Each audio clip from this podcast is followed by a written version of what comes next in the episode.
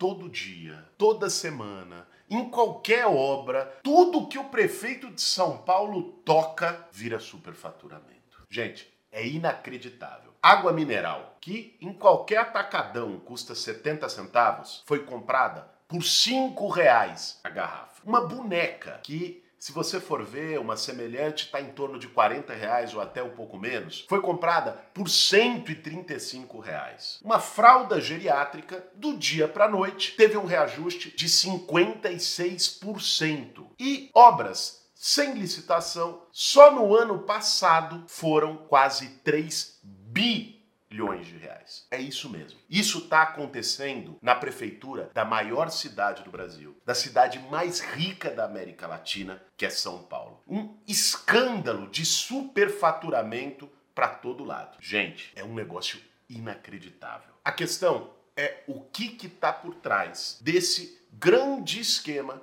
de superfaturamento aqui na cidade de São Paulo. E quem está se beneficiando com isso? Esse vai ser o tema de hoje do nosso Café com Bolos. E aí, tem tempo para um cafezinho? Para fazer um bom café, meu bem. São muitas histórias suspeitas, muitas contas que não fecham. Primeiro, o que é um esquema de superfaturamento? É quando o poder público, seja a prefeitura, o Estado, a União, qualquer um, compra algum material ou contrata algum serviço, uma obra, por um preço muito acima do de mercado. Para que isso possa acontecer, em geral não tem licitação, porque quando tem concorrência é mais difícil combinar com todo mundo. Quem oferecer o menor preço leva. A lei autoriza em alguns casos, quando há emergência, urgência do poder público fazer essas contratações sem licitação. O que está acontecendo em São Paulo é um abuso evidente daquilo que é emergência, urgência. Então, coisas que não tem nenhuma urgência, nenhuma emergência, que poderiam seguir o rito da licitação para ter concorrência, para ter transparência, não. Eles estão escolhendo a empresa, porque quando não tem licitação é isso. Vai lá o prefeito e diz: ó, oh, eu quero essa empresa aqui. E aí, quando você vai mais a fundo, você vê que muitas dessas empresas são de amigos ou de parentes, às vezes até de compadres. Pois é, esse esquema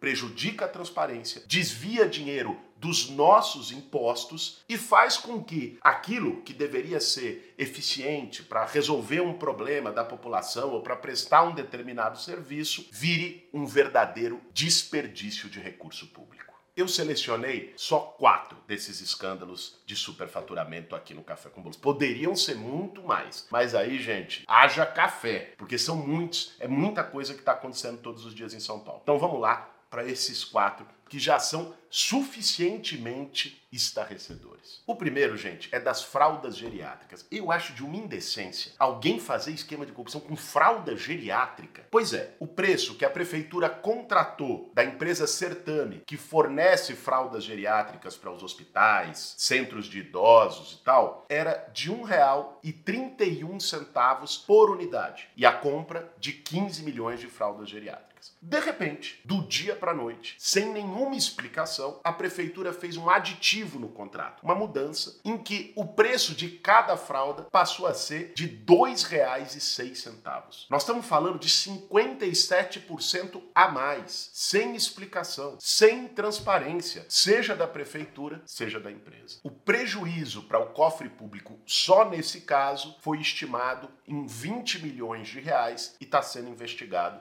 pelo Ministério Público. Pessoal, esse segundo caso é de cair o queixo. A Prefeitura de São Paulo comprou 128 mil bonecas artesanais por mais de 17 milhões de reais, dando um custo unitário de 135 reais por boneca. Se você for ver, uma boneca semelhante àquela no mercado tá pouco menos de 40 reais, quase quatro vezes menos do que a prefeitura pagou. O argumento que eles usaram é que a empresa contratada tinha experiência em projetos dessa natureza, porque isso pretendia ser um projeto antirracista que foi inclusive criticado por ativistas do movimento negro porque não cumpria esse papel segundo eles. Mas o superfaturamento aí é muito evidente. 135 reais numa boneca, que uma semelhante no mercado está em torno de 40 reais. Isso passa de qualquer limite. Você desviar dinheiro na compra de boneca para criança carente. Se eu fosse prefeito de São Paulo e fizesse isso, eu não conseguiria olhar na cara das minhas duas filhas quando chegasse em casa. Isso é,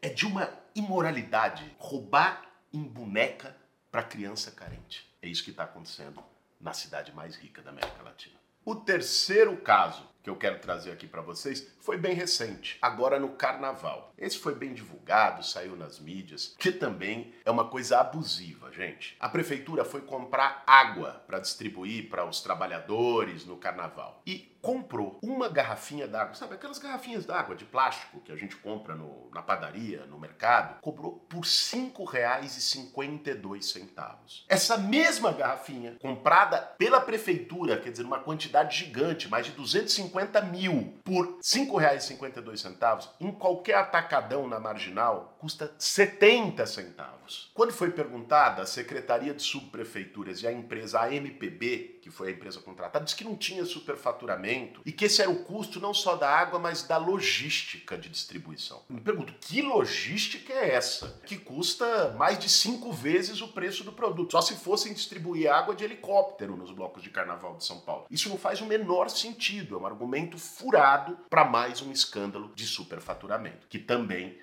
está sendo investigado pela justiça por denúncia nossa. Cara, eu fui em vários blocos no carnaval. Tomava água, calor daquele que estava no carnaval. O ambulante, que estava tendo lucro, naturalmente, trabalho dele ali, você encontrava água por 5 reais. No ambulante, a prefeitura que deveria pagar o preço mais baixo, o ambulante está revendendo. A prefeitura comprou 250 mil águas e, portanto, no atacado vai mais, pagou 5 reais 52. É normal isso? O mais escandaloso eu deixei para o final. O quarto escândalo de superfaturamento do prefeito Ricardo Nunes aqui em São Paulo é inacreditável pelos valores. São as chamadas obras emergenciais. Podem ser obras de drenagem, asfalto, canalização de um córrego, obra em um túnel. Uma obra emergencial é autorizada quando pode desbarrancar ali uma região, traz risco. Não dá para você esperar o tempo da licitação. Você tem que ir lá e fazer. O que, que eles fizeram? Para quem conhece São Paulo vai entender o que eu estou falando. A reforma do túnel da Avenida Rebouças. O túnel não estava caindo, foi uma reforminha no túnel, contratou como obra emergencial. Ah, mas o que, que ele ganha ganha com isso? O poder de indicar qual construtora vai fazer, sem ter nenhum tipo de concorrência. As obras emergenciais, em média, em São Paulo, eram 20 milhões, 30 milhões por ano, porque eram usadas de fato só para emergência. Sabe quanto foi só no ano passado? 2 bilhões e 900 milhões de reais. O prefeito Ricardo Nunes gastou com obra emergencial muito mais que todos os prefeitos de São Paulo que vieram antes dele juntos. Foi um aumento de 23 vezes em contratos emergenciais. A ponto do Tribunal de Contas do município produzir um relatório robusto, mais de 100 páginas, tratando como emergências fabricadas. Ou seja, não eram emergências, era só um pretexto para fazer a obra sem licitação. E aí nós vimos escândalos que assim, são de uma bizarrice. Por exemplo, uma construtora que tinha contratado 44 milhões, só ela em obras emergenciais, o Tribunal de Contas foi lá, viu o dono. Quem era o dono? O compadre do prefeito padrinho da filha dele, o dono da empresa. Aí isso foi denunciado saiu na imprensa. Agora, semana passada saiu de novo que depois da denúncia fizeram um novo contrato sem licitação com a mesma empresa do compadre de mais 4 milhões de reais. É um sentimento de impunidade tão grande que é, é quase um deboche na cara da população. Tem a denúncia, já foi denunciado nas instituições, a imprensa divulgou ele faz mais. Isso está acontecendo agora na cidade de São Paulo, não foi só o ano passado. Várias dessas obras que quem anda em São Paulo, inclusive, se incomoda, porque algumas delas sem planejamento, fazendo nos piores horários, com poucos funcionários, são contratos sem licitação, favorecendo empresas de amigos. É isso que está acontecendo nesse momento na cidade mais rica da América Latina. Tem Ministério Público, tem Justiça, tem Tribunal de Contas, e o cara tá lá fazendo isso. Essas obras, além de serem sem licitação, elas são sem planejamento, não passaram por um estudo prévio. Uma coisa é uma obra, o cara fazer superfaturado. Já é inaceitável, é ilegal, é roubo, tem que ser punido. Agora, pior ainda é o cara fazer uma obra que prejudica a vida das pessoas. É isso. Eu fui lá no Itaim Paulista, no extremo da Zona Leste, chamado pelos moradores e via uma obra emergencial, sem licitação, num córrego.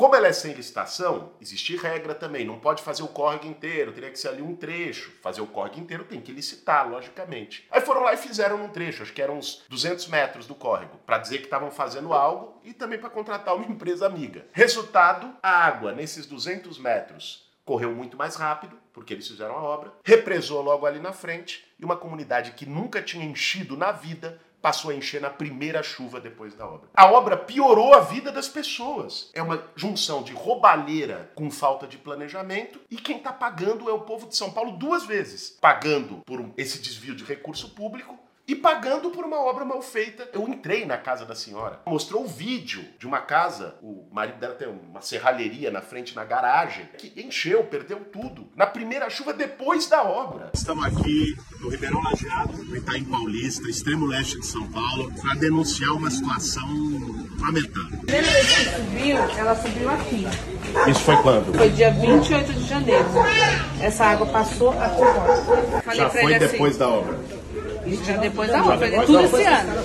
Eu perdi tudo. Isso está sob investigação. Nós denunciamos no Ministério Público, foi denunciado no Tribunal de Contas e até agora nada eles continuam fazendo. Então, o festival de superfaturamento na cidade de São Paulo, de água para o carnaval até obra no córrego, de fralda geriátrica até boneca para criança. Parece que é tudo. Tudo que eles veem, eles querem superfaturar. É uma forma de meio de pilhagem, de saque, de ver o orçamento público e encontrar algum jeito de ganhar um benefício botando a mão. É indignante. E está acontecendo hoje. Se isso está acontecendo em São Paulo, que tem todo um olhar, né? Um holofote. É uma... São Paulo, pouca gente sabe, mas é a capital do hemisfério sul. É a maior cidade do hemisfério sul do planeta. Então, imagine a porteira que isso não abre para cidades onde tem menos fiscalização, menos visibilidade, menos foco da imprensa. O orçamento de São Paulo é muito grande, mais de 110 bilhões de reais. É maior do que o orçamento do estado de Minas Gerais, que tem mais de 800 cidades dentro dele. O orçamento de São Paulo só está atrás da União, logicamente, do Brasil e do estado de São Paulo, logicamente. É maior que todos os outros estados do país. E está sendo conduzido, gerido